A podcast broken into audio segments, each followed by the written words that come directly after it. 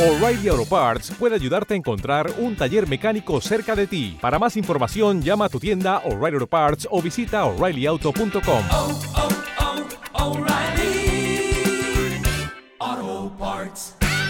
Diciembre de 1944, suroeste de Holanda. Las tropas canadienses deben distraer a las fuerzas nazis para permitir que los comandos británicos puedan realizar un ataque anfibio contra una fortaleza alemana.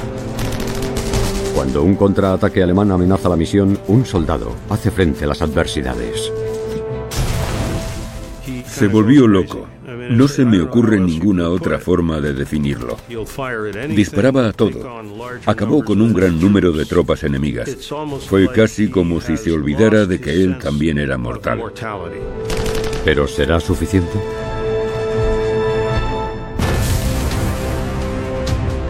...6 de junio de 1944... ...las fuerzas aliadas por fin logran desembarcar en Normandía... ...para abrir el frente occidental.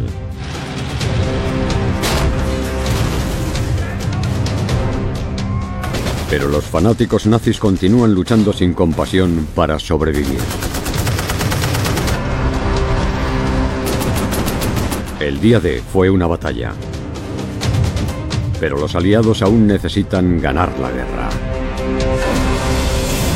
Del día D a Berlín, la última batalla de Hitler II.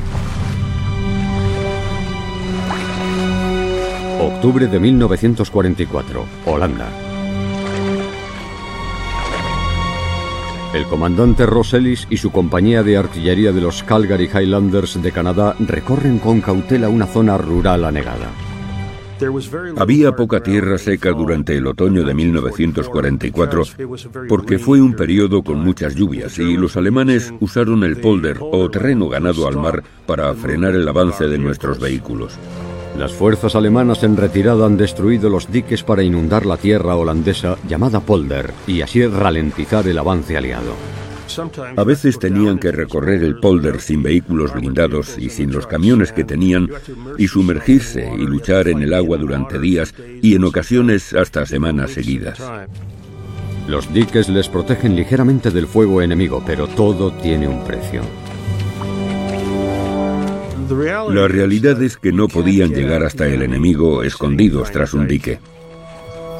Sabiendo que avanzarían mucho más rápido sobre los diques, los canadienses emplean una arriesgada estrategia para atacar al enemigo.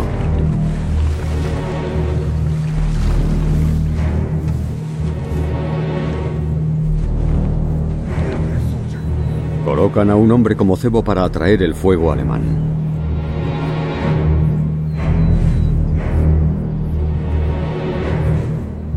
mientras otros avanzan como observadores.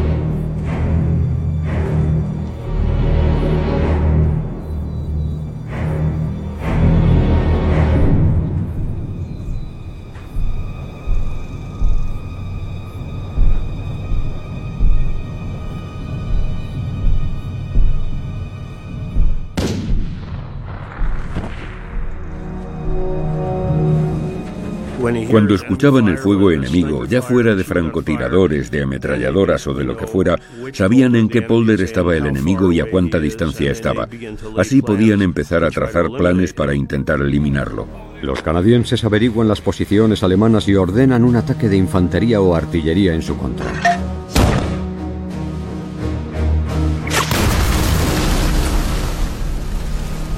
Es una táctica suicida que depende de unos reflejos rápidos y mucha suerte. Me costó mucho tiempo entenderlo. Lo que hacía era fingir que durante los siguientes 10 o 12 metros iban a estar a salvo y que iban a sobrevivir. Me imagino que no sabes si vas a sobrevivir si no lo haces.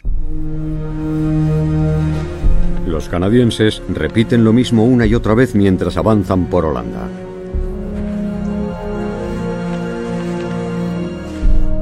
Ellis y los hombres de Calgary Highlanders llevan semanas luchando en este terreno para despejar el acceso al puerto de Amberes tomado a principios de septiembre. Los aliados lograron tomar Amberes intacto para asombro de los británicos, pero para horror de Hitler y los altos cargos de sus fuerzas armadas, ya que no se imaginaban que los británicos estuvieran avanzando tan rápidamente. Cuando la onceava división blindada vio que el puerto estaba intacto gracias a la ayuda de la resistencia belga, se llevó una gran sorpresa. Amberes puede resolver un gran problema para los aliados. Amberes era absolutamente vital porque era el único puerto de aguas profundas que estaba cerca de la frontera alemana y con el que poder llegar a Alemania. La distancia desde Normandía implicaba mover provisiones, combustible y munición en camiones a través del Red Bull Express, y eso ya no podía seguir siendo viable mucho tiempo. Pero antes de que la Marina pueda abrir el puerto, el ejército necesita despejar el cercano estuario del Escalda que continúa estando bajo el fuerte control de los nazis. Sin embargo, despejar y asegurar puertos no se considera un objetivo con glamour cuando hay que ganar una guerra. El problema era que Montgomery estaba tan emocionado con la posibilidad de cruzar el Rin antes que los estadounidenses que sentía que lo de Amberes se podía solventar después. El general británico Bernard Montgomery convence al comandante supremo, el general Dwight D. Eisenhower, para que apoye su plan de cruzar el Rin. Para ello asigna al trigésimo cuerpo del ejército británico la operación Market Garden, dejando una fuerza más pequeña para despejar el acceso a Amberes. Se le considera uno de los mayores errores de Montgomery como general no logró distribuir los recursos para resolver el problema crítico de los aliados con las provisiones y... La decisión de Montgomery de desviar el cuerpo a Argem provocó que los alemanes tuvieran tiempo para llevar 82.000 hombres, 4.000 camiones y más de 500 piezas de artillería a la orilla del río Escalda. Puede que sea un poco exagerado, pero fue una especie de mini Dunkerque.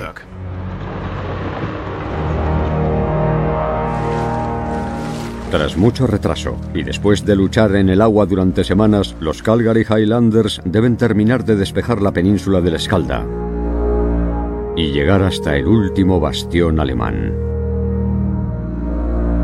La isla Valkeren, que controla el acceso al puerto de Amberes.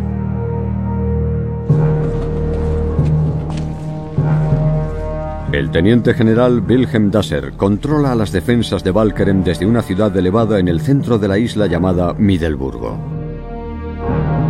Hitler le ha ordenado a Dasser que proteja Valkeren hasta el último hombre. Los aliados planean un ataque coordinado por tierra, mar y aire contra Valkeren. Dos ataques de comandos anfibios se llevarán a cabo simultáneamente en las orillas sur y oeste. El objetivo de los canadienses será el lado oeste de Valkeren, donde una carretera elevada conecta la isla con la península. La idea era que los canadienses lanzaran un ataque por la carretera que llamara la atención de los alemanes y, con suerte, hiciera que los desembarcos anfibios que estaban planeados fueran más sencillos. La carretera mide menos de 2 kilómetros y solo tiene 30 metros de ancho. A cada lado del puente hay una zona con barro similar a las arenas movedizas cuando la marea está baja y con fuertes corrientes cuando sube la marea. La carretera está muy bien defendida. Los alemanes tenían todo tipo de morteros y ametralladoras apuntando a la carretera. También tenían cañones antitanques de 88 milímetros y habían cubierto cada milímetro cuadrado de esa carretera. Era evidente que les preocupaba mucho que los aliados avanzaran por ahí. Por la noche del día 31 de octubre los Calgary Highlanders se reúnen. A medianoche cruzarán la carretera. Ellis escoge a la compañía B liderada por el capitán Frank Clark para iniciar el ataque. Clark, flanqueado por su operador de radio, el soldado raso Frank Holm y el resto de sus hombres, llegan al extremo este de la carretera. Esperan en silencio hasta recibir la señal para avanzar. Los hombres bromean diciendo que es Halloween y que puede haber fuegos artificiales. Tenían muchos fuegos artificiales.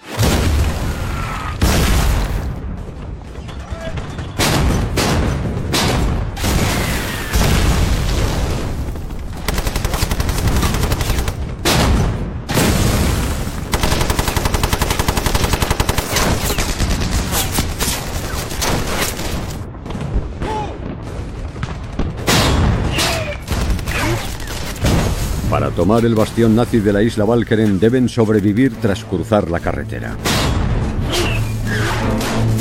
Mientras Halloween da paso al Día de Todos los Santos, los canadienses empiezan a avanzar hacia el infierno.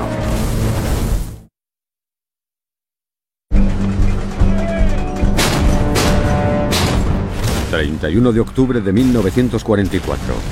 Medianoche. Suroeste de Holanda. El capitán Frank Clark y la compañía B de los Calgary Highlanders de Canadá comienzan a cruzar la carretera bajo una intensa artillería. Los canadienses ocupan el lado oeste. Ahora luchan por cruzar y tomar la isla Valker en una ubicación muy bien fortificada dentro del muro atlántico nazi. Las defensas alemanas hicieron retroceder a otra unidad canadiense, los Black Watch, aquí mismo el día anterior. Los Highlanders esperan que su ataque marque la diferencia. Era como una cortina de fuego hacia los alemanes.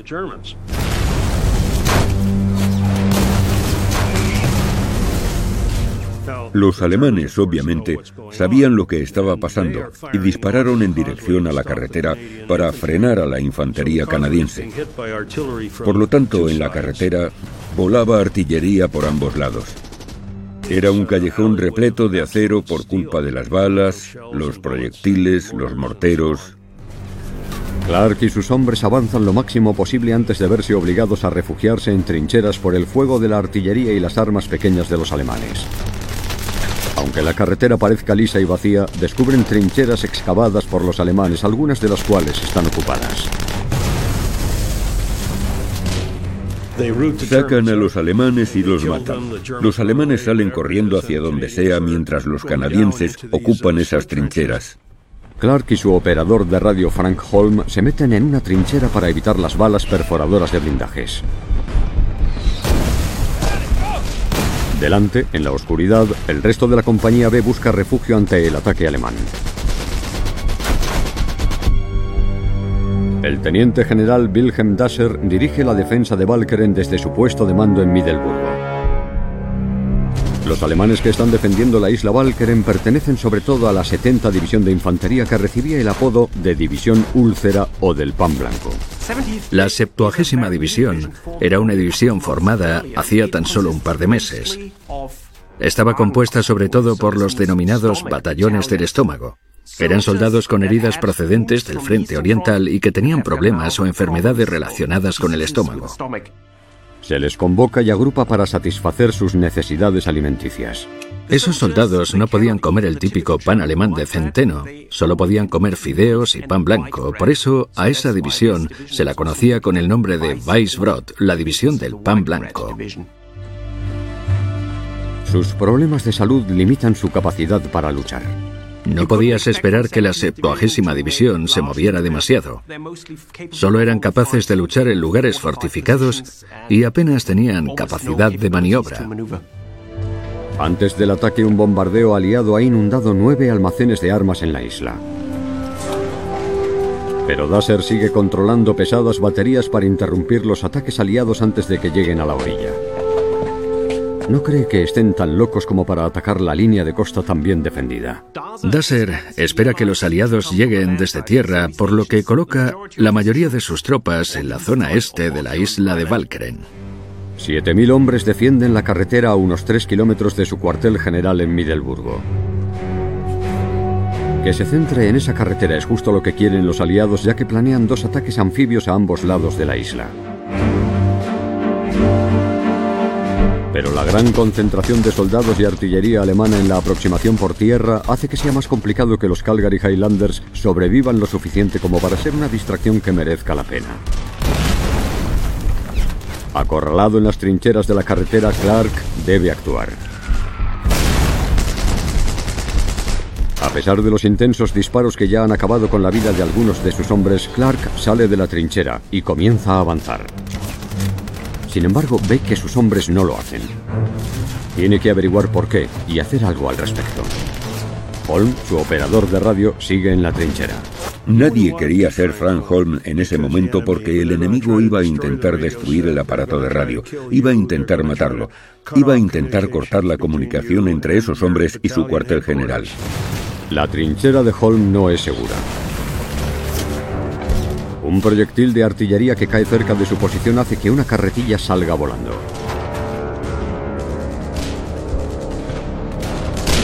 Pero Holm no está herido. Mientras tanto, Clark continúa avanzando y descubre que un cráter gigante impide el movimiento de la compañía B.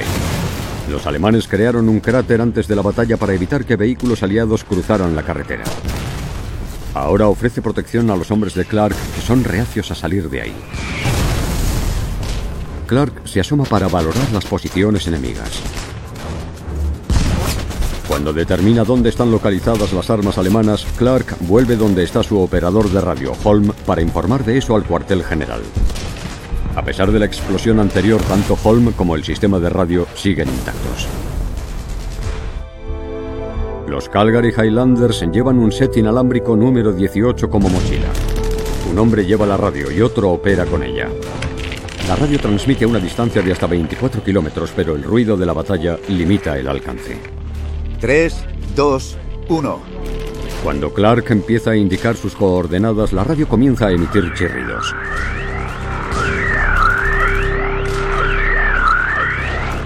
Los alemanes han interferido la señal. Ambos bandos se esforzaron mucho por interferir las comunicaciones de radio del enemigo. Una de las formas más eficaces era descubrir qué frecuencias usaban y emitir por ellas el ruido suficiente para hacer que fuera imposible que nadie entendiera los mensajes que se enviaban.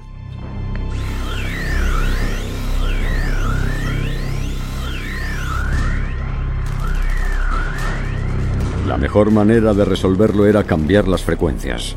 Si interfería en la primera frecuencia, usabas una segunda frecuencia ya previamente acordada o hasta una tercera. Podían tardar un tiempo en utilizar todos la misma frecuencia. Tras un poco de esfuerzo, por fin encuentran un canal despejado y reconectan con el comandante al mando, el general Rosselis.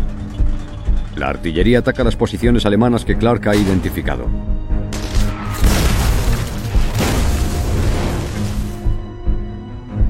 La artillería canadiense permite a la compañía B avanzar con cuidado de nuevo hacia el extremo alemán de la carretera. Pero enseguida los alemanes contraatacan con energías renovadas. Los francotiradores en los barrizales abren fuego.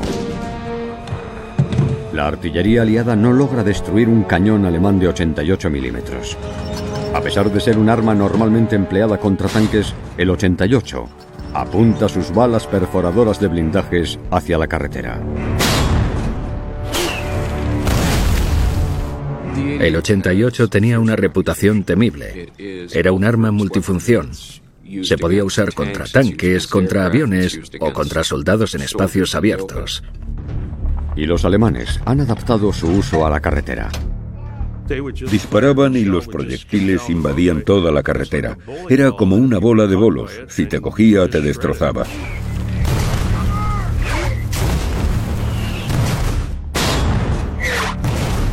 Los intensos disparos alemanes son devastadores. Con su compañía incapaz de seguir avanzando, Clark pide permiso por radio para retirarse.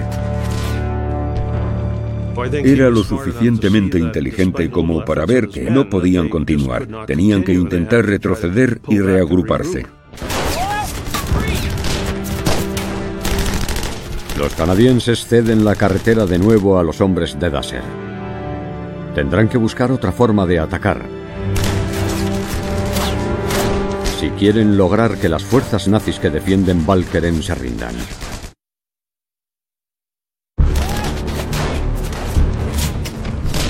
1 de noviembre de 1944, oeste de Holanda. Un batallón canadiense, los Calgary Highlanders, atacan el lado este de la isla Valkeren para distraer a las fuerzas alemanas y que un ataque que va a protagonizar un comando aliado más tarde tenga éxito. Obligados a retirarse de la carretera de Valkeren a medianoche, a las 6 de la mañana ya tienen un nuevo plan de ataque. Bruce Mackenzie y la compañía D llegan al extremo este de la carretera listos para atacar. Los disparos de la artillería canadiense comienzan de nuevo. Habían planeado que el fuego de artillería en la carretera se propagaría unos 45 metros hacia adelante cada dos minutos aproximadamente. La idea era que los soldados atacantes fueran detrás de esos disparos y que ese fuego de artillería ayudaría a disminuir las defensas alemanas. El ataque también se amplía hacia los lados para eliminar a los francotiradores alemanes que disparan desde los barrizales. No todos los hombres de Mackenzie son veteranos y el caos de la carretera les afecta.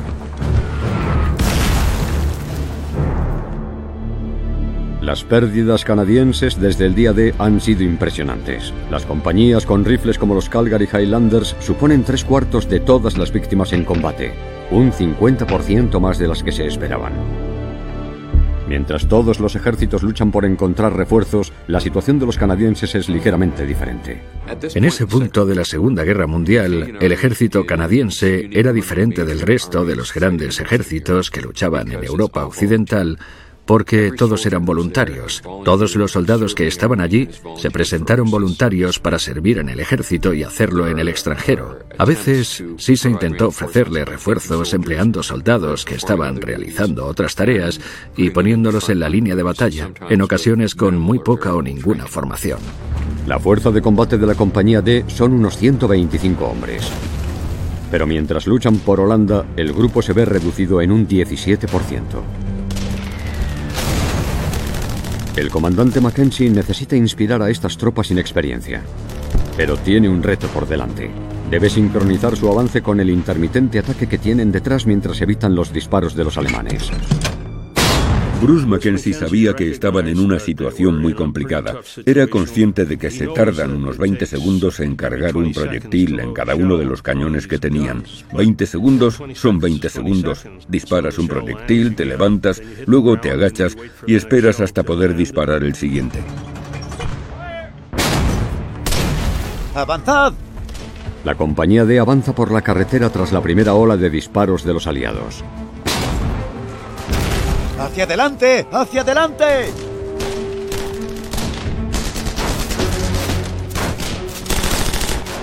Los Highlanders avanzan mientras la artillería apunta a los francotiradores que hay a los lados del canal. Y destrozan algunas de las armas alemanas. El pelotón avanzado de Mackenzie, liderado por el sargento Emile Lalog, por fin logra sobrepasar el cráter. ¡Vamos! Pero cuando la artillería para, el fuego enemigo les obliga a refugiarse en una trinchera a unos 23 metros del final de la carretera. Una barricada fortificada impide el acceso a la isla Valkeren.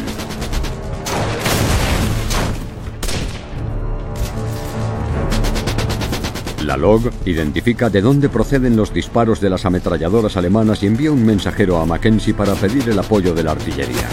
El mensajero no logra llegar. Los alemanes están defendiendo la carretera de una forma impresionante.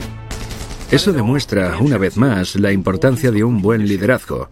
No se podía esperar que la 70 División hiciera grandes movimientos ni que luchara como una fuerza de élite, pero cuando se les asignó esa misión, la llevaron a cabo y los resultados fueron bastante satisfactorios.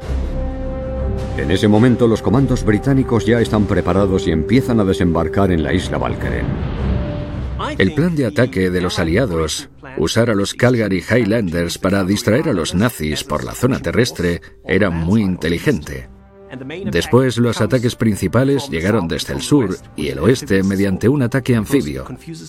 Así confundieron a los alemanes y distrajeron sus principales fuerzas de defensa.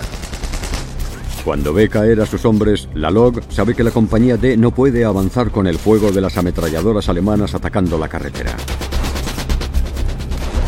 Por eso abandona su posición avanzada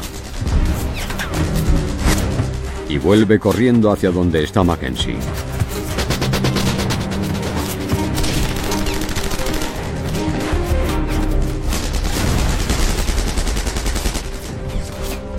Mackenzie pide apoyo a la artillería, pero esta vez atacarán por delante de su posición. Ordena que el ataque dure exactamente dos minutos y comprueba su reloj. Arriba 10 grados. ¡Fuego!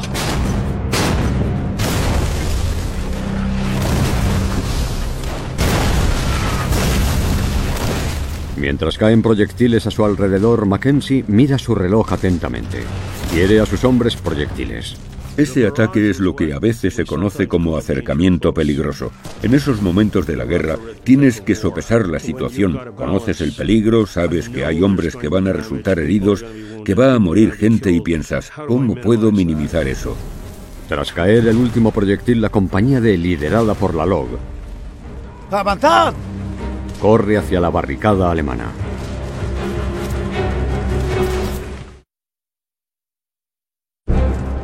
¡Avanzad! 1 de noviembre de 1944, suroeste de Holanda. El comandante Bruce Mackenzie y los Calgary Highlanders cargan contra una barricada al final de la carretera que impide el acceso a la isla Valkeren.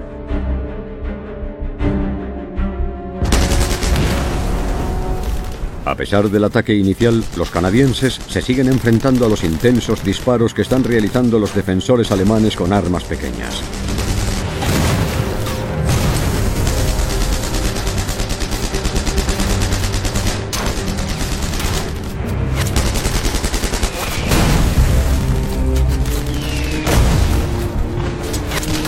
Compañía D lucha por avanzar.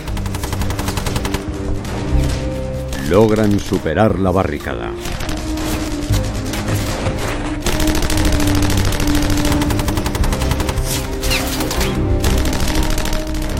Los alemanes que han sobrevivido se rinden. El ataque ha funcionado. Por primera vez los canadienses han llegado al borde de la isla Valkeren. Se les ha asignado una tarea muy ingrata.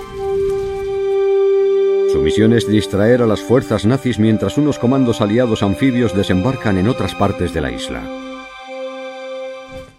No sé si sabían que lo hacían para impedir que los alemanes se movieran de su posición, no lo sé. El caso es que les ordenaron que tenían que tomar la carretera.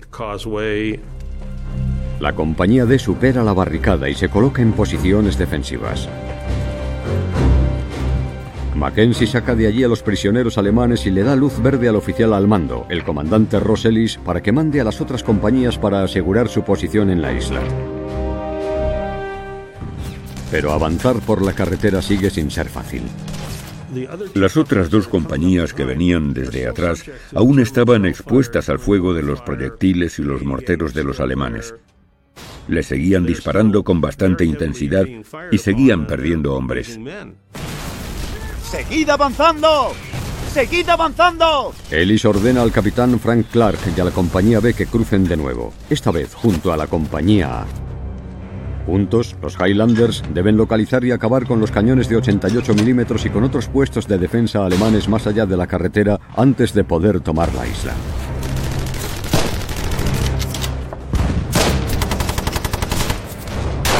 Durante su avance, el operador de radio Frank Holm se separa de la compañía B y de Clark.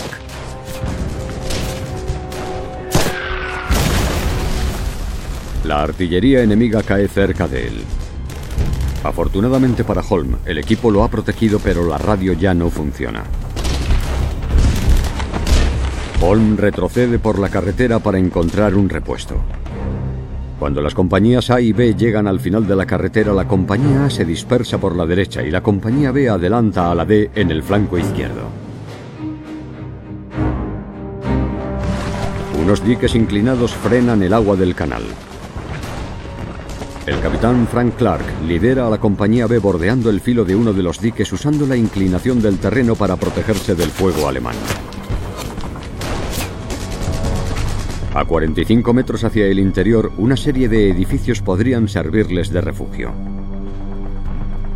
Pero necesita acabar con unos cuantos alemanes antes de ordenar a sus hombres que avancen.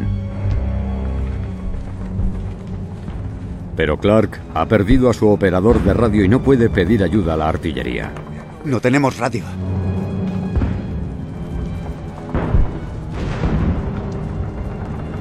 Envía a varios mensajeros para encontrar una radio con la que comunicarse con el cuartel general del batallón.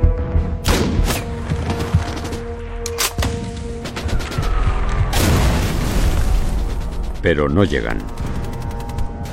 Clark se siente frustrado. Veía a Ellis a un kilómetro de distancia en el cuartel general, pero no podía llamar su atención. Era imposible porque la radio no funcionaba. ¿Qué iba a hacer? ¿Empezar a mover los brazos y que le dispararan? Ellis observa a la compañía B desde la orilla opuesta. Ha establecido su puesto de mando cerca de la carretera para dirigir mejor la batalla. Pero mientras Ellis mira hacia el canal, no sabe por qué Clark no avanza. Sin comunicación, Ellis observa impotente. Pero decide tomar medidas. Avanzará por la carretera él mismo para averiguar qué está pasando. Llevaba sus botas Balmoral, pero no llevaba casco. Ellis siempre decía, si me disparan y me llega una bala a la cabeza, no voy a estar menos muerto con un casco que con unas Balmoral. Ellis, flanqueado por un explorador y un suboficial mayor, anda con calma por la carretera. ¿Qué pasa? De repente una ráfaga de artillería cae cerca de él. Su bravuconería podría salirle muy cara. Mediodía. 1 de noviembre de 1944, carretera de Valkeren, Holanda. El comandante canadiense Ross Ellis de los Calgary Highlanders ha perdido la comunicación por radio con la compañía que lidera el ataque. Ellis avanza por el campo de batalla para hablar con sus oficiales y recopilar información. Vale, seguid. Iba de trinchera en trinchera, de agujero a agujero. Había hombres escondidos ahí de los disparos de los rifles enemigos y él se puso a comprobar cómo estaban.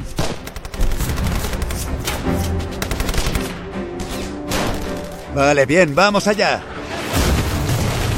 Con una ráfaga de artillería el explorador se agacha para protegerse. Cuando levanta la cabeza, ve a Ellis hablando con sus hombres, impertérrito. ¡Vamos, chicos! Ellis continúa avanzando por la carretera parando en todas las trincheras para comprobar la situación.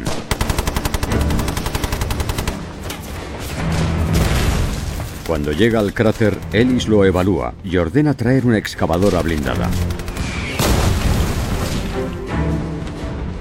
Para lograr hay que rellenar el cráter.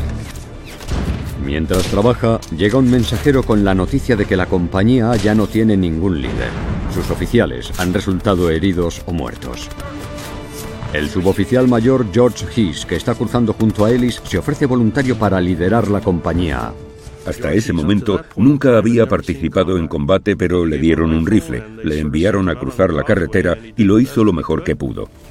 Y el capitán de la artillería, ambos con subfusiles Sten, se dirigen a la compañía mientras los alemanes continúan disparando. Los cañones de 88 milímetros siguen lanzando balas perforadoras de blindajes hacia la carretera. La idea era frenar a las tropas que avanzaban por la carretera. Los proyectiles iban a tanta velocidad que si te alcanzaba alguno te hacía picadillo. Finalmente, Ellis vuelve al cuartel general y se prepara para un ataque más específico para acabar con los 88. Esta vez usará la fuerza aérea. El Hawker Typhoon se diseñó originalmente como interceptor, pero pronto destacó en las misiones a baja altura. Con velocidades que superaban los 650 km por hora, se empleaba para atacar U-boats y para aplacar las posiciones alemanas en la costa antes del día D. Capaz de disparar ocho cohetes RP-3 a baja altura y gran velocidad, el Typhoon debilitaba enormemente la moral del enemigo. Los Typhoon realizan docenas de misiones el 1 de noviembre apoyando a los canadienses y a los comandos aliados que atacan las partes sur y oeste de la isla Valkeren.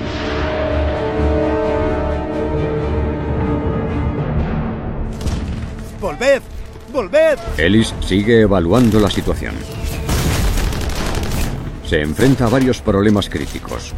Los 88 y los oficiales de sustitución para la compañía A, pero nunca llega a avanzar lo suficiente para saber por qué la compañía B no se mueve. ¡Seguid disparando, chicos! ¡Seguid disparando! Mientras tanto, en el límite de la isla Valkeren, la compañía B se ve obligada a trincherarse contra el dique para mantener el flanco izquierdo. Ahora son unos 25 hombres. Cuando cae la noche, los alemanes lanzan un intenso contraataque contra ellos.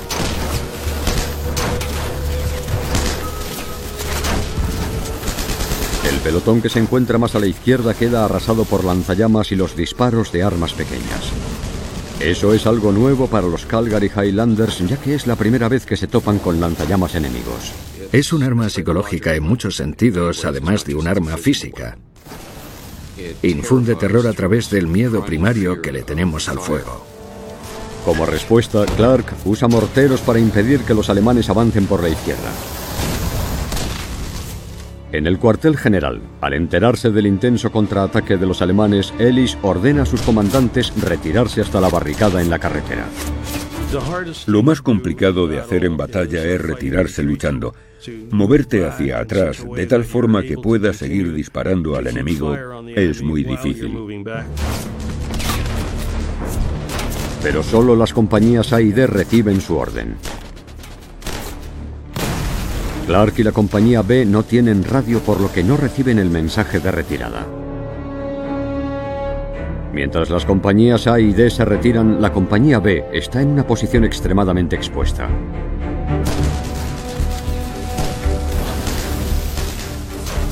En pocos minutos va a quedar aislada y superada.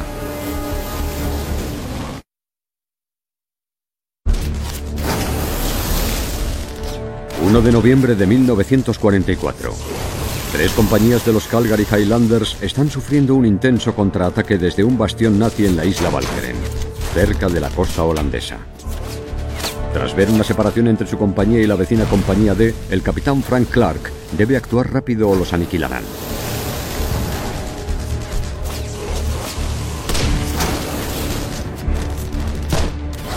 El cabo segundo Richard Wolf se presta voluntario para quedarse y mantener a raya a los alemanes. Lo que hizo fue cubrir a los canadienses con fuego de mortero y así intentar impedir que los alemanes les persiguiesen mientras se retiraban.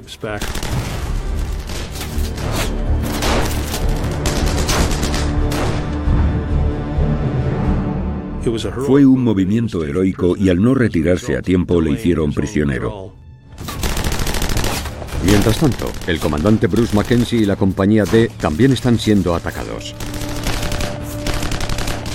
Mackenzie se da cuenta demasiado tarde de que la compañía B no les ha seguido, y la separación entre ambas compañías deja la suya expuesta también. Uno de los líderes de pelotón más recientes, Emile Lalog, da un paso al frente. Lalog es un soldado con experiencia. Se unió al ejército en 1939 y sirvió en el norte de África con el regimiento Lancashire. En Inglaterra formaba los reclutas recién llegados hasta que tuvo que irse el 7 de junio, justo después del día D. Asignaron a la LOG a los Calgary Highlanders tan solo nueve días antes de la batalla en Valkeren. Mientras llueven granadas sobre la compañía D, el sargento Lalog comienza a recogerlas y a devolverlas. Nuestras granadas eran ligeramente diferentes, pero la idea era la misma. Tiras de la anilla, esperas, cuentas y cuando has llegado a siete aproximadamente la lanzas con la esperanza de que en tres segundos llegue al enemigo y explote. Mientras tiraban las granadas, él estaba ahí viendo cómo caían al suelo. ¿Qué opciones tenía? Podía saltar sobre ellas, por lo que moriría seguro, tras recogerlas y devolverlas cruzando los dedos para que todo saliera bien. No es algo complicado, es solo cuestión de instinto.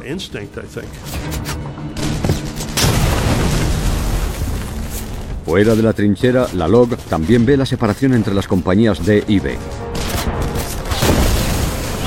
El encargado de la ametralladora Bren de la compañía ha caído y los alemanes presionan cada vez más. La LOG decide tomar cartas en el asunto. Tenía una ametralladora. Si lograba disparar, podría salvarse. No tenía nada más y el enemigo se acercaba. ¿Qué podía hacer? Tenía que intentarlo, tenía que tirarse al suelo y disparar. El plan funciona. Con la ametralladora Bren, Clark y la compañía B se acercan a la compañía D. Pero de repente, un contraataque alemán logra poner freno a la retirada canadiense. La LOG tira la ametralladora y coge un Piat. Es la principal arma antitanques utilizada por la infantería británica y otras fuerzas de la Commonwealth durante la Segunda Guerra Mundial. Tenía sus particularidades, contenía un gran muelle que había que amartillar antes de disparar por primera vez, por lo que era difícil hacerlo, sobre todo cuando te estaban atacando. La log no lo duda. Coge el arma. La amartillea. Y dispara el Fiat hacia los alemanes. Ofreciendo a la compañía B otra oportunidad de volver a la carretera. La LOG lucha con un objetivo claro y usa todo lo que tiene a mano para defender a sus hombres y matar al enemigo. La LOG se volvió loco. No se me ocurre ninguna otra forma de definirlo. Vivió una de esas situaciones que ocurren de vez en cuando en las que solo puedes disparar. Disparaba a todo, disparaba a los alemanes y acabó con un gran número de tropas enemigas.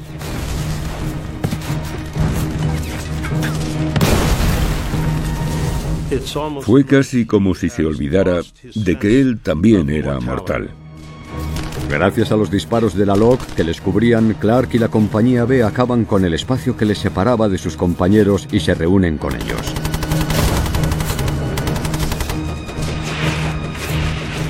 La metralla de una de las granadas alemanas hiere a un hombre que está cerca de Clark. Clark improvisa una férula con un rifle para estabilizar su pierna. Intentar evacuarle es muy peligroso para todos. Bajan al herido a una trinchera lo suficientemente elevada como para que no se ahogue cuando suba la marea. Allí estará lo más seguro posible. Clark y Mackenzie hacen que sus compañías se retiren, crucen la barricada y vuelvan a la carretera. ¡Vamos, vamos, vamos! Las compañías A y C se atrincheran en el cráter para evitar juntos el contraataque alemán.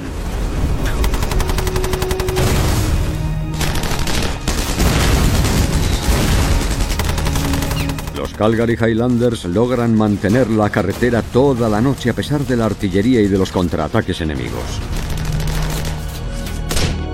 Su posición permite a más canadienses lanzar otro ataque al día siguiente. Los Maison Neuf usan la posición de los Highlanders para seguir adelante y continuar con el ataque en Valkeren manteniendo la presión sobre los alemanes en el este. Los Highlanders y los otros batallones de la Quinta Brigada mantuvieron a los alemanes ocupados durante unas 36 o 48 horas, que era el tiempo que se necesitaba para permitir a los comandos desembarcar al otro lado de la isla.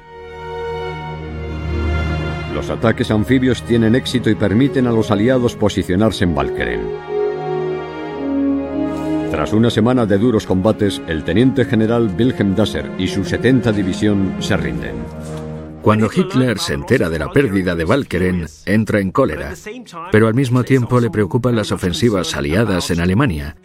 Ya se había producido la batalla de Aquisgrán y habían perdido la primera ciudad alemana. Por sus acciones en la carretera, al sargento Emil Lalog le conceden la medalla de conducta distinguida. Al capitán Frank Clark y al comandante Bruce Mackenzie se les otorga la Orden del Servicio Distinguido. Al comandante Ross Ellis se le elogia por su liderazgo en la carretera. También recibió la Orden del Servicio Distinguido por su trabajo en Holanda antes de abandonar por agotamiento en diciembre. Todos sobrevivieron a la guerra y vivieron sus vidas en Canadá.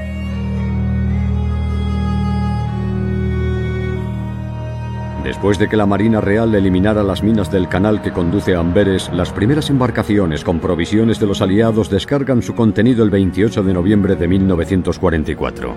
Hitler continúa ordenando bombardear Amberes con cohetes V1 y V2. Hitler también planeaba su nueva ofensiva. ¿Y cuál era el objetivo de esa nueva ofensiva? Amberes. Un conflicto que se acabaría conociendo como la Batalla de las Ardenas. La guerra en Europa duró muchos meses más.